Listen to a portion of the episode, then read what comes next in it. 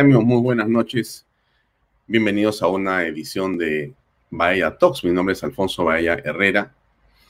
Como lo comentamos ayer en el programa, eh, el día de hoy, jueves, se discute, se analiza, se revisa la ley de presupuesto, la ley general de presupuesto, que básicamente incluye, detalla y em, precisa los gastos balanceados junto con los ingresos que va a tener el Perú para su eh, ejecución en el 2022.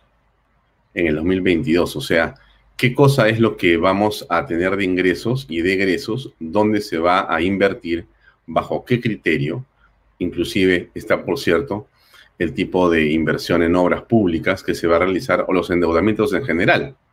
En, realidad, el día de hoy ha sido una discusión económica en el Congreso de la República. El día de hoy, eh, básicamente, se ha eh, escuchado la palabra de los expertos del gobierno, empezando por el ministro de Economía, Pedro Franque, para saber qué va a ocurrir. Pero también nos hemos eh, despertado con la sorpresa que Moody's, una de las empresas internacionales que se encarga básicamente de generar eh, los análisis y las regulaciones en torno, básicamente análisis financieros de cuál es el estado en que se encuentran los países y su economía, eh, ha eh, señalado que el Perú cada vez está con un riesgo mayor, con un riesgo mayor para la inversión y en general con una economía bastante debilitada. Hemos querido invitar esta noche a un economista, José eh, Quesada Seminario, para conversar en torno a esto que estamos señalando. ¿Cómo está la economía en el país? ¿Cómo está la confianza de los inversionistas? No hablamos, por cierto, no estamos señalando los grandes inversionistas, no nos referimos a, aquella, eh, digamos, transnacional que podría invertir cientos o miles de millones de dólares. Cuando yo me refiero a los inversionistas, me refiero a los micro pequeños inversionistas. Si usted quiere fijar a qué me quiero referir yo es al hombre que está en gamarra, que dice, tengo en el bolsillo mil o dos mil soles para comprar más insumos para hacer mi producción, pero esa producción se venderá o no. Como está la cuestión, no hay confianza, no hay tranquilidad, no hay eh, ganas de gastar, por lo tanto, ¿para qué invierto? A eso me refiero. Son decenas de miles, cientos de miles de pequeños inversionistas, microinversionistas, que eh, salen a la calle todos los días a comprar eh, diversos insumos o productos para poder realizar transacciones económicas. Bueno, esa economía también está en peligro, que es la economía más importante del país. El Perú, como usted sabe, tiene una economía donde casi un porcentaje mayoritario de transacciones eh, está basada en la economía llamémosle popular, ¿no? En la privada, ¿no? No, no en, los grandes, en las grandes inversiones y menos las del Estado. Bien, en esta situación tan complicada, vamos a darle la invitación a nuestro eh, eh, amigo José Quesada, que ya está conectado con nosotros, espero. José, ¿qué tal? Buenas noches, ¿cómo estás? Bienvenido. Buenas noches, Alfonso, ¿qué tal? ¿Cómo estás? Saludos a tu audiencia encantado de estar contigo nuevamente. Eh, tú dirás, estoy a tu disposición. Este, la última vez que conversé contigo, había comenzado la pandemia. Estamos en las primeras eh, semanas, si no me equivoco, de abril del año 2020. 20. Acababan de hacer el plan de reactivación, de Así es. Velarde, Tony Alba, y hablamos sobre el plan. Y te dije que el plan era bueno. Y tú me preguntaste si pensaba que en realidad era bueno el plan. Y te dije que como plan era bueno, pero que faltaba la ejecución porque el papel aguanta todo. Y de ahí la ejecución fue realmente muy mala. Eh, te podría detallar una serie de aspectos por el lado económico. Pero solamente para concretar, ¿qué te parece lo peor de esa ejecución? Bueno, hay dos brazos claves. El lado económico, el, programa Reactiva demoró demasiado y demoró demasiado porque querían eh, garantizar al 98% la ministra y al 100% Velarde. Si ya el Estado garantiza el 98 y vas a perder, puedes perder 100 y hubiera caminado muy rápido y un problema de iliquidez no se hubiera convertido en uno de solvencia y hubieran quebrado la cantidad de microempresas y empresas medianas que llevaron a la calle a 5 millones de personas. Entonces, el impacto económico de esa demora en el programa Reactiva fue lo que originó el desempleo y el desempleo hizo que la gente saliera a la calle y se contagiara. Ese es por el lado económico-financiero. El segundo gran brazo es el lado logístico, abastecimiento, ayuda social, medicinas, etcétera, donde tú tenías que apoyar a la gente que estaba sin trabajo y en cuarentena. Entonces, si tú distribuías toda esta ayuda vía la cadena de abastecimiento del ejército y hacías módulos, uno en cada región, cosa que publicamos en un artículo en un periódico y se lo sugerimos y hablamos con el ministro Zamora, si lo hubieran hecho así, la gente hubiera recibido una vez a la semana sus provisiones, medicinas, agua, bonos y un teléfono celular donde le abonaban el dinero por billetera electrónica móvil. De esa manera, la gente no salía desesperada para ganar dinero y no se contagiaba y no hacía colas en el Banco de la Nación. Pero todas esas decisiones las tomaron, eh, digamos, equivocadamente y la gente salió, se contagió, se murió y tampoco compraron camas UCI, ¿no? O sea, por el lado hospitalario, nosotros teníamos el peor indicador de camas UCI por 100.000 habitantes, que es el indicador estándar a nivel país de toda Latinoamérica. Entonces yo hice un plan para comprar camas UCI, se necesitaban unas 3.000 y hubiéramos pasado del último lugar al primer lugar en camas UCI por 100.000 habitantes. Y llegamos a más o menos al 67% del indicador de Estados Unidos, con lo cual hubiéramos eh, podido cubrir las emergencias eh, y, no se hubieran muerto decenas de miles de peruanos por esos, esos errores. Ya, ahora, eh, José, pero hay un asunto que me parece incomprensible por lo siguiente.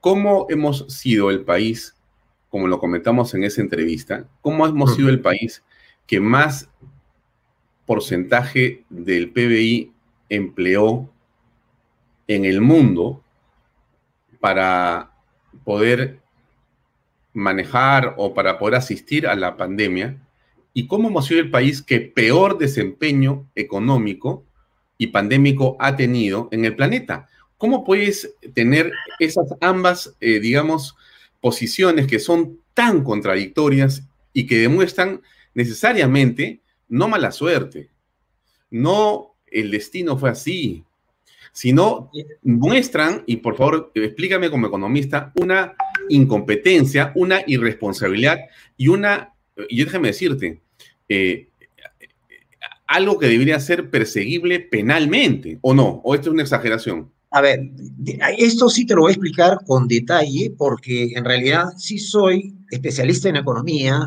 pero soy más especialista en gestión de crisis, reingenierías, y me especialicé en eso. Entonces tengo muchos clientes en eso, resuelvo problemas de empresas, de logística, cosas de transnacionales.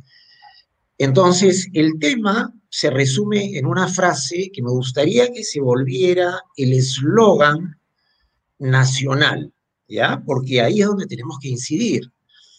Mucho se habla por parte del gobierno, por parte de la gente de izquierda, que el modelo económico y la constitución la tiene que cambiar porque así no pueden vivir, manejarla, y esa es la causa de la pobreza. Y eso es totalmente falso, es totalmente erróneo, porque lo que tú acabas de decir es cierto. Teníamos un plan que tenía, me parece, alrededor del 12% del PBI en el reactiva, hubo un segundo reactiva, y éramos uno de los países con mayor porcentaje del PBI asignado a ayuda social.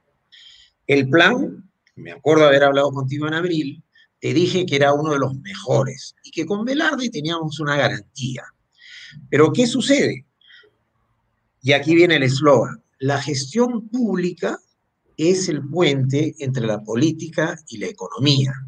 Es decir, el modelo económico ha hecho que el PBI de los 90 se multiplique por 4. Es decir, si tú tienes una empresa y viene un gerente y multiplica por 4 las ventas, es un capo. Realmente es un tipo que lo tienes que abanicar y que se quede ahí. Esa es la constitución del 93 y el modelo económico. Las ventas del Perú se multiplican por 4. Eso es el PBI.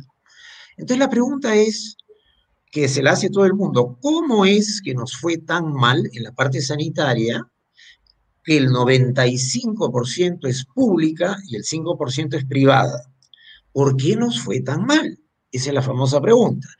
Entonces, vuelvo a decir, no es el modelo económico, no es la constitución, porque esa hizo que el PBI crezca cuatro veces. Entonces, ¿dónde está la respuesta? en la gestión pública, que es el puente entre la política y la economía. ¿Cuál fue la decisión equivocada en gestión pública? Primero, lo de los reactivas que demoró demasiado. Tony Alba, que realmente manejó muy mal la crisis. Y dos, las decisiones logísticas de cómo se daba la ayuda a la población y a los vulnerables, que debió haberse hecho a través de la cadena logística de las Fuerzas Armadas, como sí se hizo en Guayaquil con tanto éxito, en que en Guayaquil bajaron de 700 muertos diarios, que si tú homologas Guayaquil a Perú o a Lima, o mejor Perú, para, para tener una cifra estándar, es como si nosotros hubiéramos tenido 7.500 muertos diarios. ¿Te imaginas esa cifra?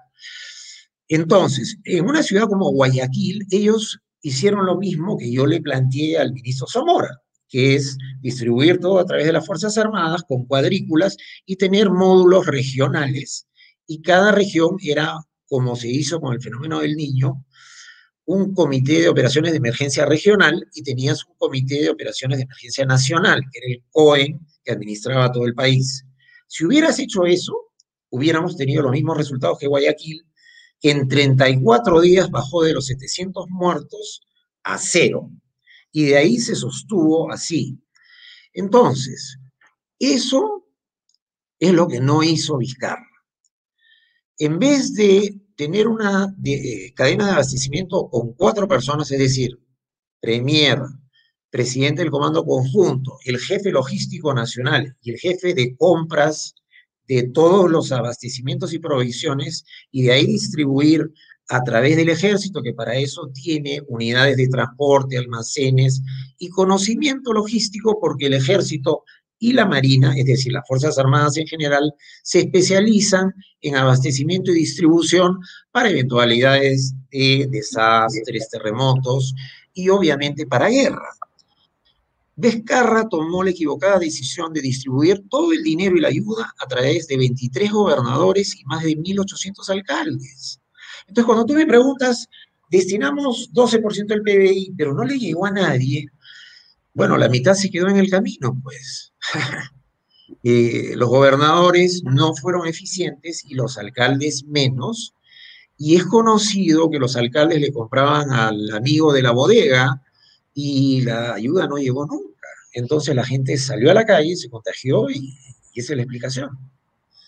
Claro, pero ahí lo que estoy apreciando es eh, una relación enorme entre la política y la economía. Más bien, yo pienso distinto que tú.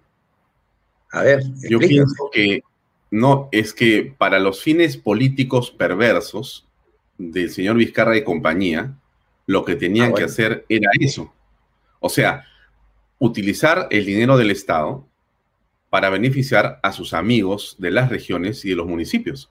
Ahí se quedó la plata, en una buena parte, ¿eh? ¿o no? Sí, claro.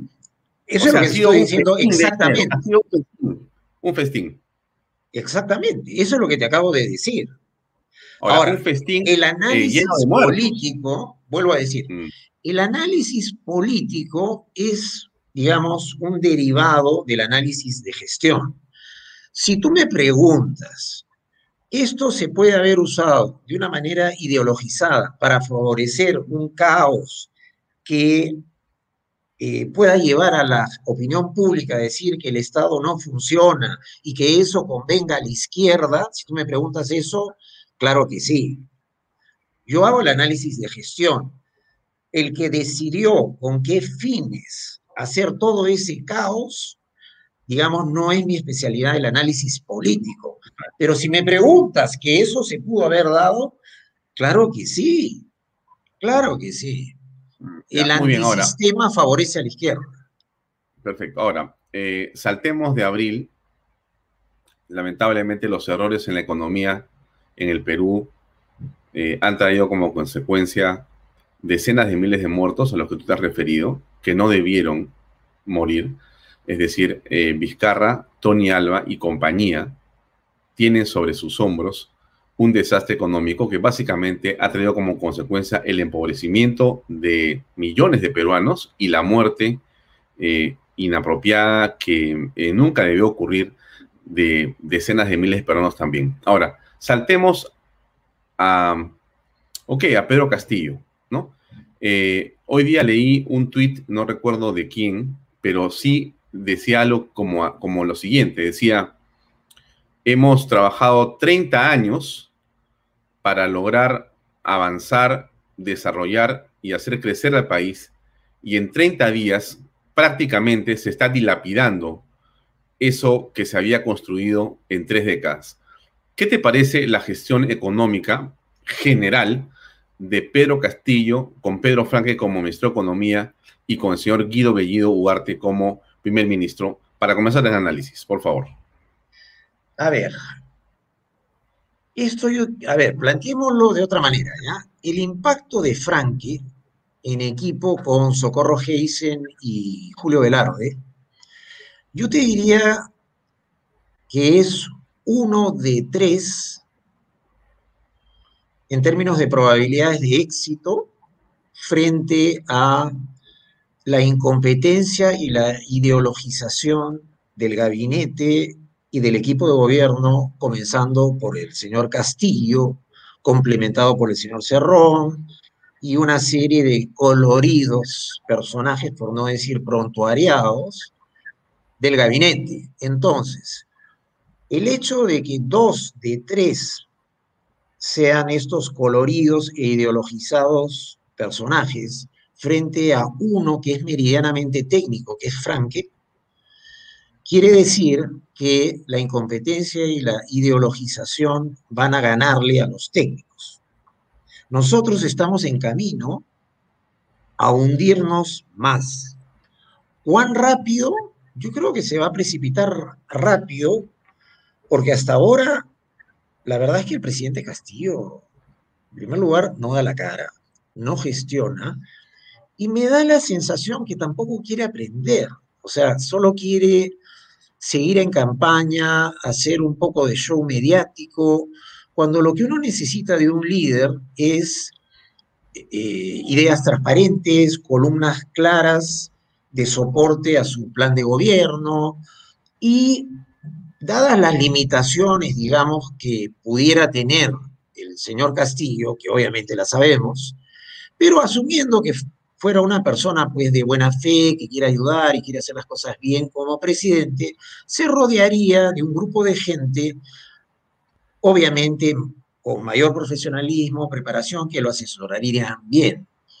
Pero no vemos nada de eso.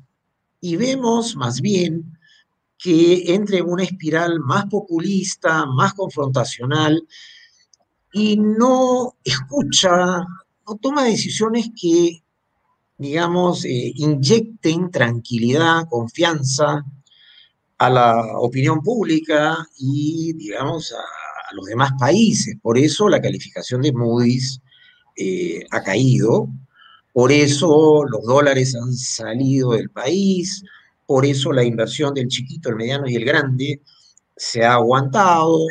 Y por eso la confianza y las expectativas de la población se han deteriorado significativamente. Eso tiene como consecuencia caída de la inversión privada, caída del consumo, eh, retiro de ahorros, es decir, todas las consecuencias negativas que dan la falta de liderazgo, la incompetencia y el no querer escuchar a nadie. Entonces, eh, yo diría que el camino no es necesariamente bueno, ¿no?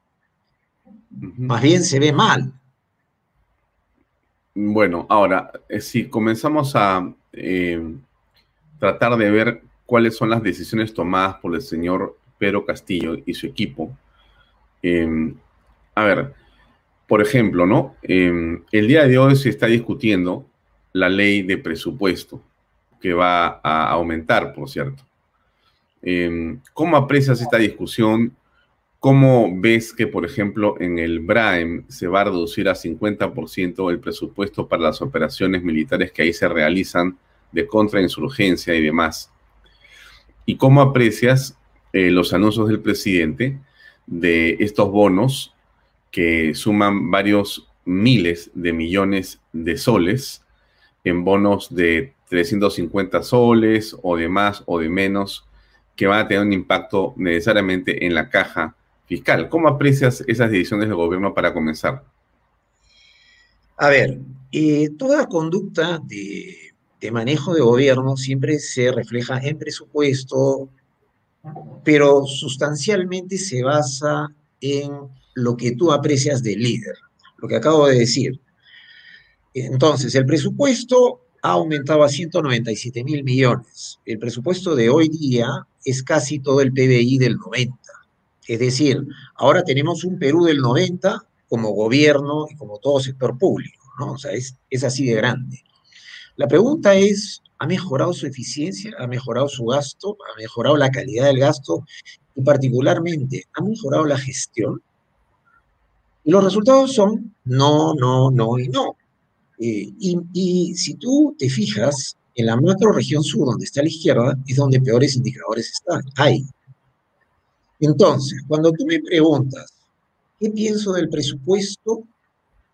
Mira, estamos gastando plata de manera muy ineficiente porque la gestión pública no es buena. Es peor en aquellas zonas de la macro región sur, eh, si me preguntas sobre el tema de cortar al 50% el presupuesto en el BRAEN para la lucha contra insurgente, eso te indica que no le da importancia a esa lucha que sí se debe dar y es más, se debería aumentar y de una vez liquidar esos remanentes. Entonces, uno conforme ve los números, es un reflejo de lo que piensa el jefe. El jefe en este caso es Castillo, su partido de gobierno y su ideología. Y eso es otra cosa que es preocupante. El presidente Castillo está pensando en él, su gente, y, solo eso. Se olvida que él es presidente de todos los peruanos. Se olvida que su rol es de servicio público. Se olvida que esos 200 mil millones salen de algún lugar, que es el sector privado formal e informal, porque el Estado no genera riqueza. Entonces, me da la sensación, que me imagino que la mayoría de gente la debe tener, que está totalmente desubicado y no entiende ni su rol, ni su cargo, ni sus funciones, y, sigue todavía como en campaña. O sea, no, no se da cuenta de dónde está sentado, ni cuál es su rol. Eso es preocupante en personas que no tienen ni experiencia, ni conocimiento, y lo más preocupante, que no quieren escuchar a nadie. O sea, Iber Maraví iba a renunciar, después dijo que eh, puso su cargo a disposición y finalmente no ha renunciado. Eh, el Premier ha tenido un comportamiento totalmente repudiable, o sea, misógino. Uno nunca le falta respeto a una mujer. Pero un premier de la República, por favor, o sea, ese señor debe renunciar de inmediato. Entonces, si el presidente Castillo avala todo eso, al no actuar corrigiéndolo, y esto es al comienzo del gobierno, ¿te imaginas lo que viene después? Entonces, vuelvo a decir, uno sobre las conductas va evaluando lo que va a venir, el impacto y cómo tratar de atenuar eso o mejorarlo. Y en la parte económica tenemos una de las tres patas, o sea, el equipo Frank, Velarde y Heisen, y ojo que Velarde todavía no le han puesto los directores, ¿ah? o sea, eso todavía veremos. Pero asumiendo que se quede y que tenga los tres directores, él es una, una de tres componentes, que son el profesionalismo del equipo, la ideologización y el equipo económico. Entonces, ellos no van a ganar. Ellos van a ser un poco el dique que se va a ir rebalsando con las decisiones equivocadas de los otros dos componentes, que son ideologización extrema e incompetencia. Eso es lo que a mí me preocupa, eso es lo que le preocupa a todos los empresarios, eso es lo que no le da confianza al kiosquero donde yo voy a comprar los periódicos todos los días y me lo transmite, lo mismo los taxistas, lo mismo los informales, eh, no sé. No, pero, José, pero ¿tú crees que el asunto se resuelve sacando a Guido Bellido Ugarte, cambiando eh, al ministro Maraví, quizá a uno o dos más, y alejando, alejando a, Cerrón y compañía, y dejando a Castillo solo gobernar, bueno, ¿eso, ¿eso es el camino para salir de esta situación? Mira, el camino, a ver. O la vacancia es realmente la única manera de salir del problema. A ver, vamos por partes. Yo lo que trataría en primera instancia es tener un buen equipo, porque también tienes que pensar que vivimos en una democracia y somos, no sé, treinta y tantos millones de peruanos. Entonces, un proceso de toma de decisión a nivel nacional por la opinión pública es como que es un proceso que se tiene que dar. Y solo se va a dar en la medida que lo vean a Castillo y su gente ocasionarles tantos perjuicios a los peruanos que van a pedir o exigir una vacancia. No veo una posibilidad de vacancia, como decir la próxima semana, o hagamos campaña por vacancia, porque ese es el objetivo. Yo veo eso más como resultado del daño que nos va a ocasionar en muy corto plazo y podemos devenir en eso relativamente rápido. Yo creo que sí es un escenario que puede darse con relativa rapidez, porque son tal la cantidad de errores y decisiones equivocadas y no querer escuchar a nadie, además de ideologizar todo, que honestamente yo creo que, no sé, ¿no? O sea, la opinión pública está muy preocupada por donde uno pasa solo hay opiniones negativas. Eh, los resultados en el gobierno se dan mensualmente por PBI, eh, empleo, etcétera. O sea, los indicadores macroeconómicos de empleo, de crecimiento, de inversión, de gestión, sanitarios, fallecimientos por millón y todos estos componentes que evaluamos el año pasado en la crisis sanitaria que hicimos la evaluación a los 100 días de Ceballos y Zamora, yo escribí un artículo, tú lo debes haber leído, la evaluación del gabinete Ceballos Zamora y la gestión de crisis, y pedimos su renuncia, ¿no? Y, renunciaron. Ahora yo creo que se va a dar nuevamente un escenario similar y vamos a tener seguramente unos 100 días muy feos y la opinión pública se va a formar una idea concreta de qué quiere, ¿no?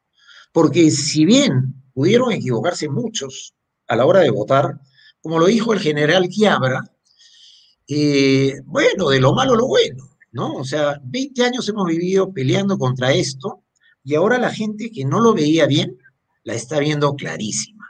Así que tranquilos, no se me, no sé, el general Quiebra pues tiene cancha, ¿no? Entonces tiene sus frases, no se me alboroten, una cosa así, y esperen un poquito, hemos aprendido lo que no hemos aprendido antes, y nos va a costar, pero tranquilos, vamos a salir.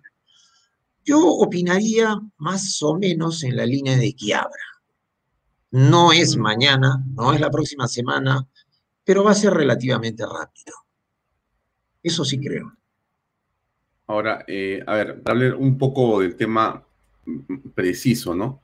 Explícanos para que la gente pueda entender qué cosa es el marco macroeconómico multianual y eh, si es factible que la inversión privada crezca al 4.3%, como dice este grupo de personas. Dicha proyección eh, fue presentada por el Ministerio de Economía y Finanzas para el periodo 2023-2025, eh, antes de la pandemia, cuando la inversión crecía en promedio a 3.2% al año. Entonces, ahora se plantean otros escenarios. Pero, ¿cómo ves tú, digamos, el optimismo de Pedro Franque? ¿O no es así?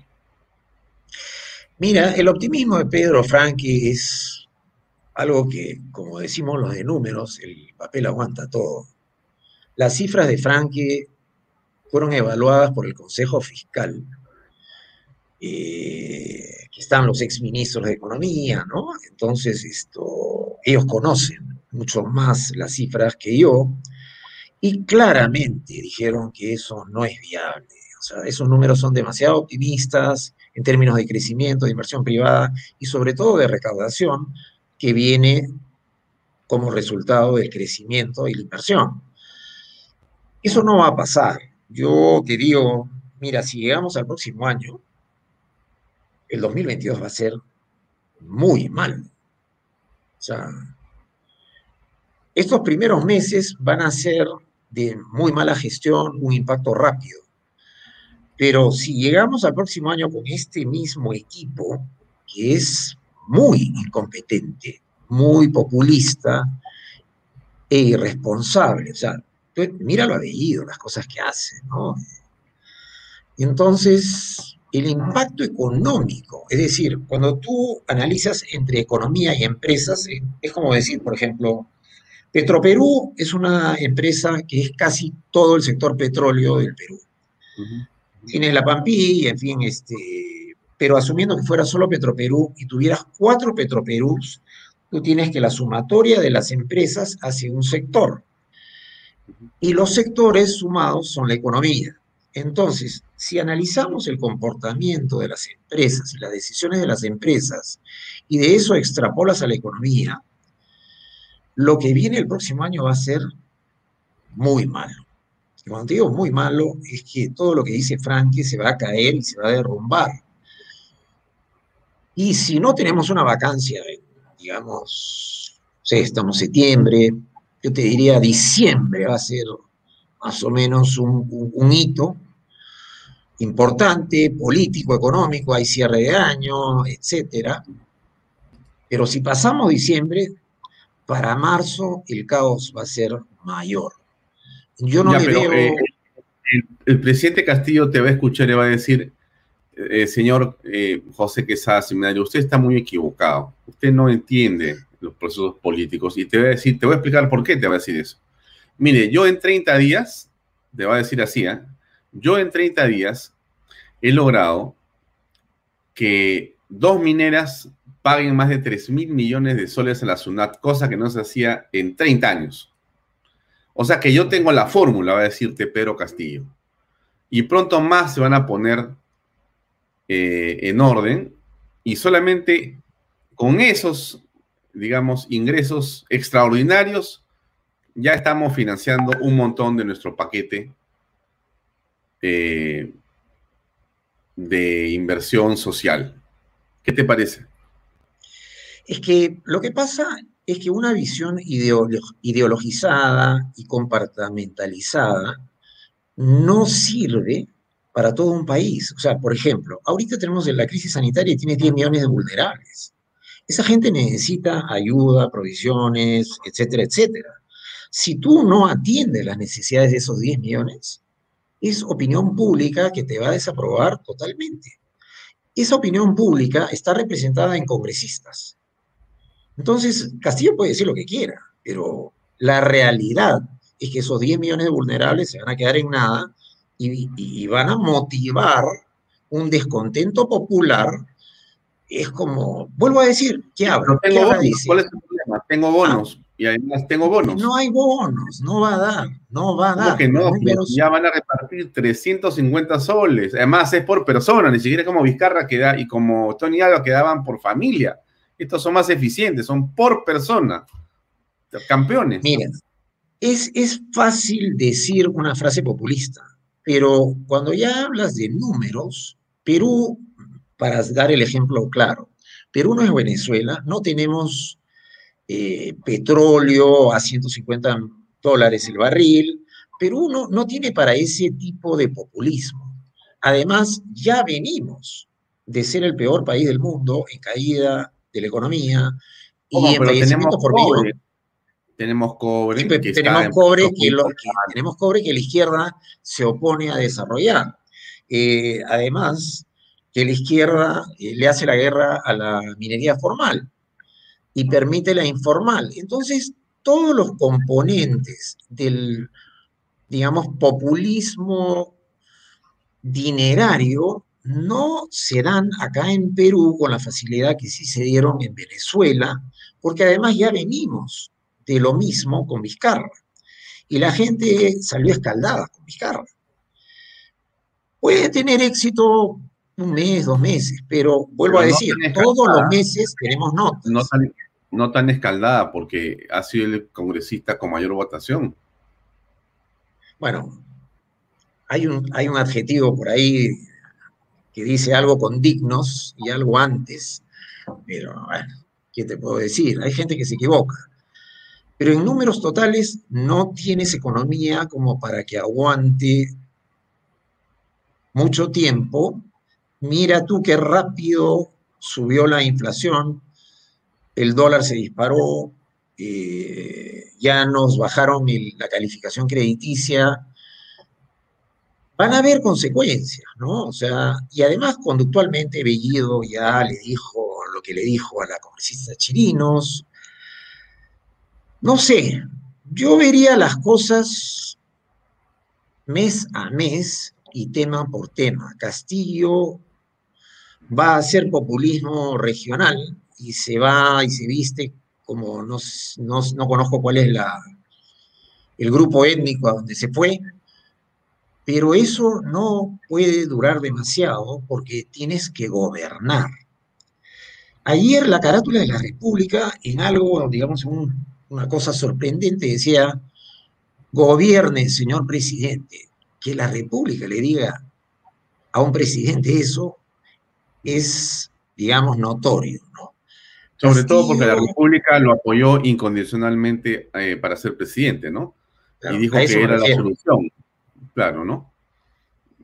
Era lo yo que creo que, Yo creo que lo que hay que hacer es, un poco como peruano, un poco tratando de defender nuestra democracia ante un populismo extremo, a veces es mejor dejar que el que se equivoque, se equivoque, Así vemos con claridad la magnitud del error.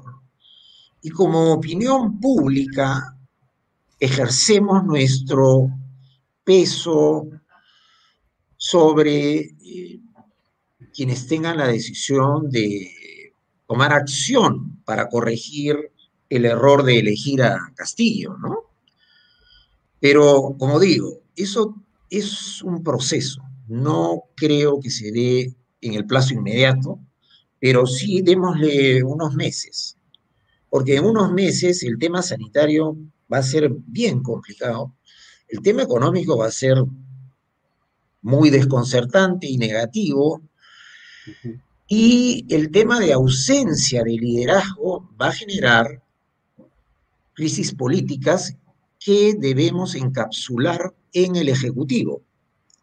Y ahí hay un tema político que es importante, ¿no? Si tú tienes un mal gerente, lo tienes que encapsular y, no entrar en el, ¿cómo decir?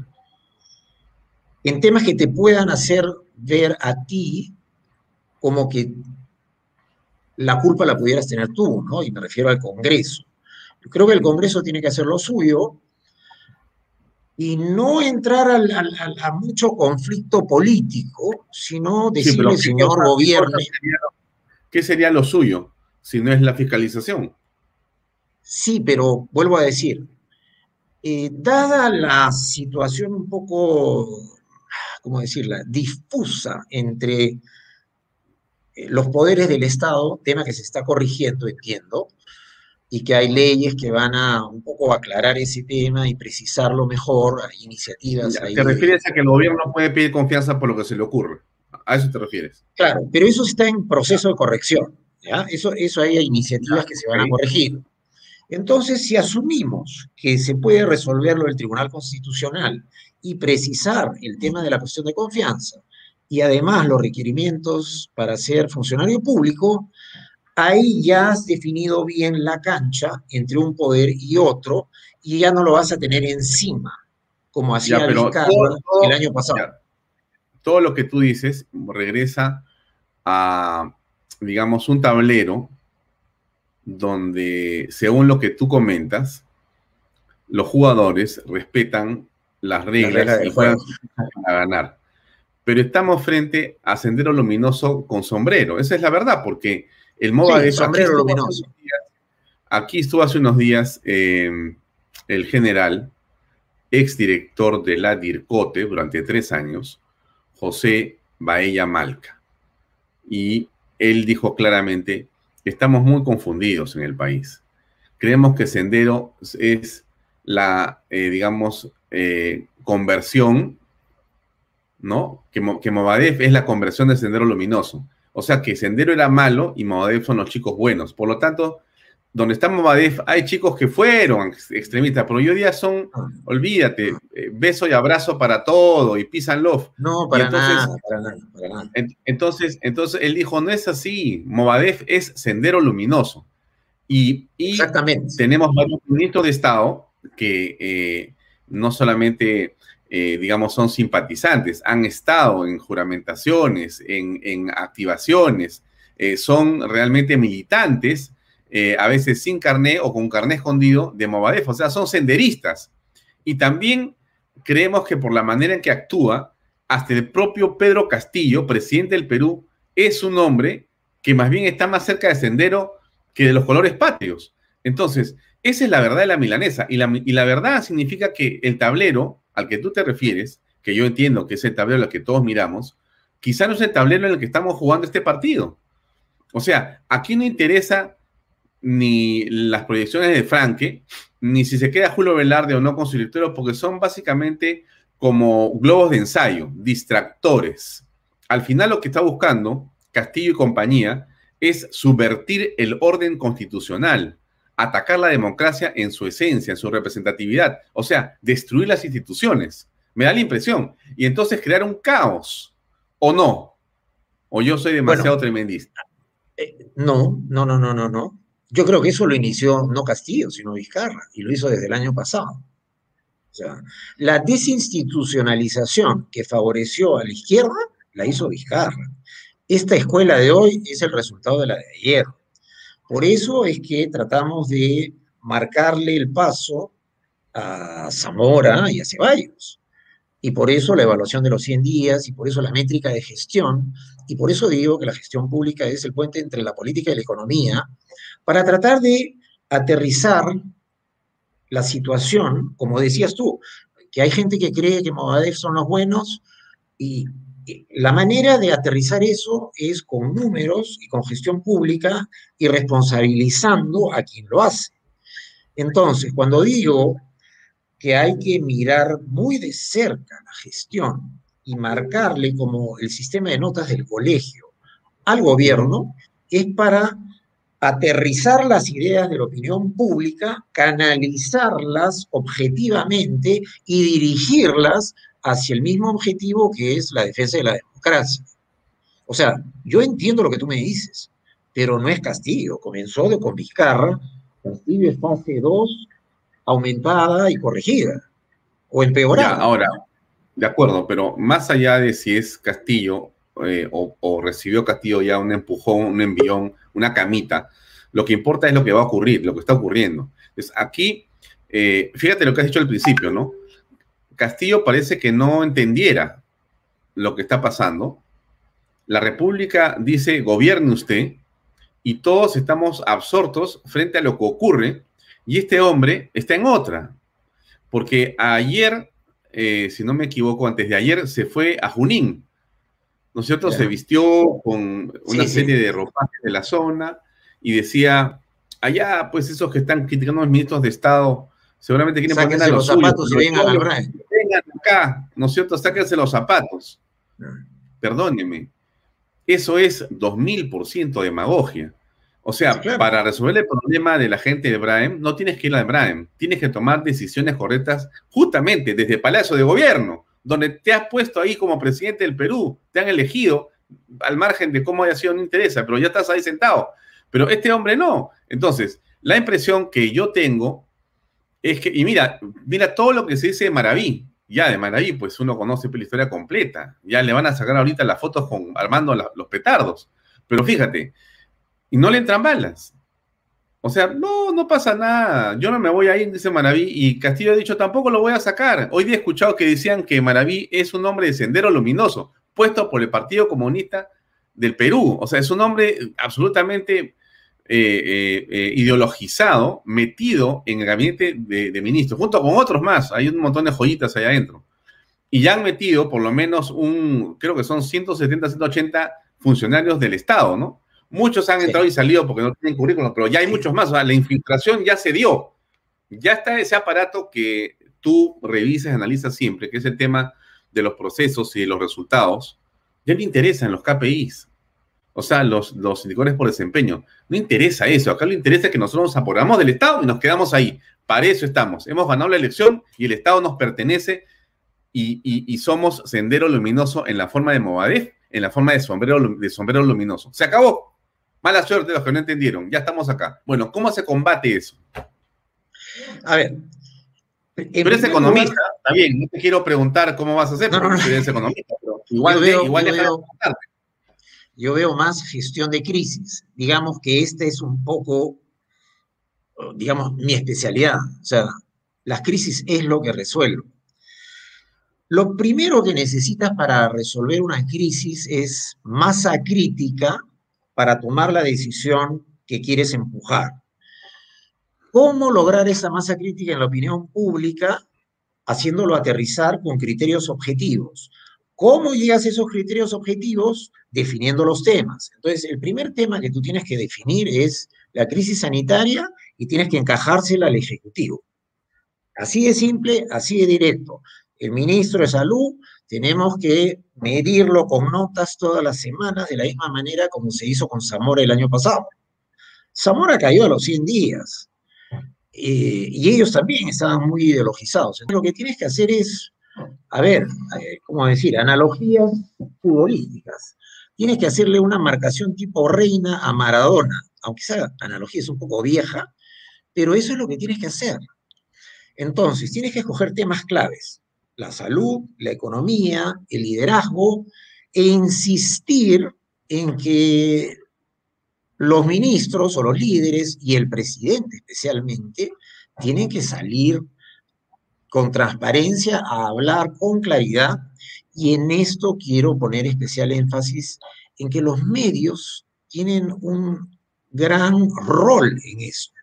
Los medios tienen que hacer entrevistas en donde desnuden esta orfandad profesional del equipo de gobierno, esta ideologización extrema y hacerles ver que su rol es de servicio público y no hacer lo que me da la gana porque yo ya estoy aquí.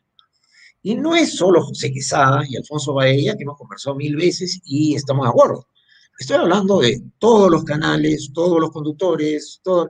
Y tiene que haber un patrón general, como decir un sistema de notas. Señor, cómo va esto, esto y esto, y preguntarles, no llevarles el amén. O sea, ahora somos los peruanos versus esta gente. Y además les pagamos todo, o sea, son nuestros empleados públicos. Nosotros pagamos todo. Entonces tenemos un derecho como opinión pública, conductores, medios y en general Perú a exigirles transparencia, objetivos, trabajo, seriedad. Y lo tiene que hacer no solo Alfonso Bahía, porque tú eres uno de los más bravos conductores, pero lo tiene que hacer Canal N, Canal 4, Canal 5, Canal 2, todos. Y esa es la forma, tienes que desnudarlos. Porque si le llevas el amén, mira, tiempo de mermelería puede ser cuando nos va bien y en fin, uno se lleva bien con el gobierno, otro no, Pero eso ahora no cabe. Ahora la mermelada es suicida. Y quiero ser claro en eso. Este tema es de todos los medios, todos los peruanos, toda la opinión pública. Si no, nos almuerza. Claro, pero a ver, otra vez, eh, siento que tus palabras son las que algunas personas quisieran escuchar. Mira, mira lo que te voy a decir. ¿ah? Algunas personas quisieran escuchar lo que tú dices, ¿no? Porque tienes sin duda una cabeza bien amoblada, tienes la experiencia, el conocimiento, el criterio, eh, los insumos para poder producir un plan. Pero estamos en otro momento en la historia. O sea, nos enfrentamos, o sea, ¿sabes lo que me parece cuando te veo? Que estoy viendo al gobierno norteamericano con los talibanes. Después de 20 años se han ido derrotados. Sí, tratando de imponer orden, disciplina, liderazgo, eficiencia, procesos, tecnología, eh, patriotismo, lo que quieras. Pero al final se quedaron talibanes con todo el armamento y se fueron corriendo los gringos. Bueno, aquí lo que puede pasar, José, es que al final se queden los rojos y nos vayamos corriendo los demás, ¿o no? El problema de los talibanes se manejó muy mal por Biden, no por Trump. Eh, y Trump fue el que bombardeó a ISIS y redujo su espectro de acción a toda Europa, de toda Europa. Acuérdate que mataron gente en París y en todos lados. Y Trump, muy pragmático, que es una cosa que yo siempre practico, eh, lo peor que puedes decirle a alguien que es pragmático es que se parece a Biden, porque es casi un insulto. Yo más me parecería a Trump en sentido práctico. Trump se puso de acuerdo con Putin y le metieron tal cantidad de bombas a los de ISIS, el Estado Islámico, que los redujeron a 10 kilómetros cuadrados. Y así han estado hasta que entró Biden y en seis meses destruyó todo el liderazgo que había establecido Trump y ahora tenemos los talibanes controlando Afganistán y el Estado Islámico otra vez en actividad. Entonces, si tú me preguntas qué se haría en Perú, yo sería pragmático. O sea, la primera propuesta es establecer el plan, tener la métrica. Pero eso no quiere decir que no tengamos una serie de otros mecanismos complementarios para ejercer, digamos, mayor presión y un cambio, ¿no? O sea, el peruano no debe quedarse tan tranquilo, ¿no? O sea, como dices tú, ser Biden es lo menos aconsejable. Hay que ser pragmáticos. Y si algo es necesario, bueno, pues esa es la solución. O sea, las crisis no se mm. resuelven siendo buena gente, ¿no? Pongámoslo de esa manera. Mm. A veces hay que ser un poco más duros, enérgicos, y a veces pues hay que, como dicen, para ciertos días hay que, hay que romper huevos. Y si hay que romper huevos, bienvenido sea, ¿no? Hay que hacer lo que hay que hacer. Punto. Bueno, eh, nos quedan unos minutos más, quizá uno o dos para poder este, cerrar esto. Mm, ¿Ves un líder en el horizonte? Mira. Hay gente que se está formando. Me preocupa la ausencia del sector privado. Mira, yo voy a llegar a los 60 años ahora. Creo, que, creo, que, lo que está haciendo el sector privado, y ojalá me equivoque, ¿no? Viendo cómo se acomoda con Castillo y con Pedro Franque y con Bellido. ¿Qué te puedo decir? Eh, Perú está lleno de Veo a un conflicto muy ausente, eh, no veo mayor liderazgo salvo Roque Benavides. Eh, veo muchas empresas con mucho éxito, pero no veo liderazgo del sector privado. De alguna manera eso nos está faltando. Mm. Eh, y, hay, que, mira, los partidos no se ganan regalando la cancha. O sea, mm. los, los espacios políticos que uno deja vacíos se llenan por el adversario. O sea, Y esa cierta, ¿cómo llamémosla? Ingenuidad del liderazgo empresarial que también es ausente, no es bueno. Uno tiene que jugar en la cancha, no desde la tribuna y menos desde palco. Hay que bajar a la cancha, hay que generar eh, caudal electoral o caudal de opinión, hay que vender mejor las ideas y ser más pragmático, ¿no? Esta gente, como tú dices, tiene una ideología y una idea muy clara de lo que quiere. Y, se te van a meter por todas las rendijas, ¿no? Entonces, no puedes regalar la cancha. Yo creo que el sector privado está muy ausente en términos de liderazgo. Y eso es una debilidad que, estos radicales de todas maneras van a aprovechar. Mira, vuelvo a decir, ¿a quién ves tú en el sector privado en los programas políticos? A Roque Benavides. Y Roque Benavides ha sido presidente de Confiep, siempre lo presenta como el expresidente de Confiep, pero ha sido expresidente hace años. Entonces, yo diría falta presencia, ¿no? La gente de los gremios, vender más el éxito del, sector privado y no tener esa sensación de culpa. O sea, es como que el privado siente que es culpable y la izquierda vende como que el privado es malo. por qué vamos a aceptar eso? O sea, no, yo eso no lo entiendo. Yo creo que uno tiene que vender el, éxito, lo bueno que tiene el sector privado y no dejar que la izquierda avance, que te empuje, que te mangonees. Eso.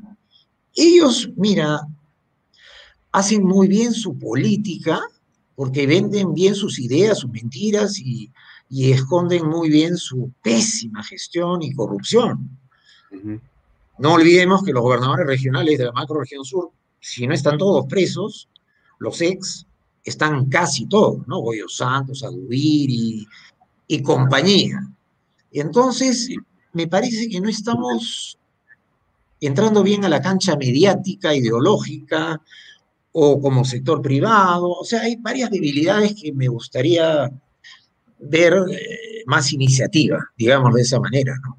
Más presencia. Regalar la cancha no es bueno. Te agradezco mucho por tu tiempo, pasó una hora volando. Nos vemos en no un año, sino en las próximas semanas para seguir conversando. Gracias por acompañarme. Ok, gracias Alfonso. Gracias. Gracias, buenos días, buenas noches. Bien amigos, era José eh, sea seminario, un economista, se han escuchado cuál es su posición, su visión de las cosas. Es un analista importante para escuchar y para reflexionar. Solamente para terminar, déjeme compartir lo que dijimos ayer con respecto a Gloria Granda. Gloria Granda tiene un programa desde la próxima semana. Ahí está el portal de Canal B. Eh, efectivamente, esa es la noticia. Gloria Granda anuncia su nuevo programa Libre Expresión que inicia este lunes 6 de, septiembre en Canal B al mediodía. Ahí está la nota. Si quieren verla, ponga canalb.p, vaya a noticias y ahí encontrará. También está, por supuesto, en Twitter y Facebook. Gracias por acompañarnos. Eso es todo por hoy y nos vemos mañana 7 en punto de la noche. Permiso.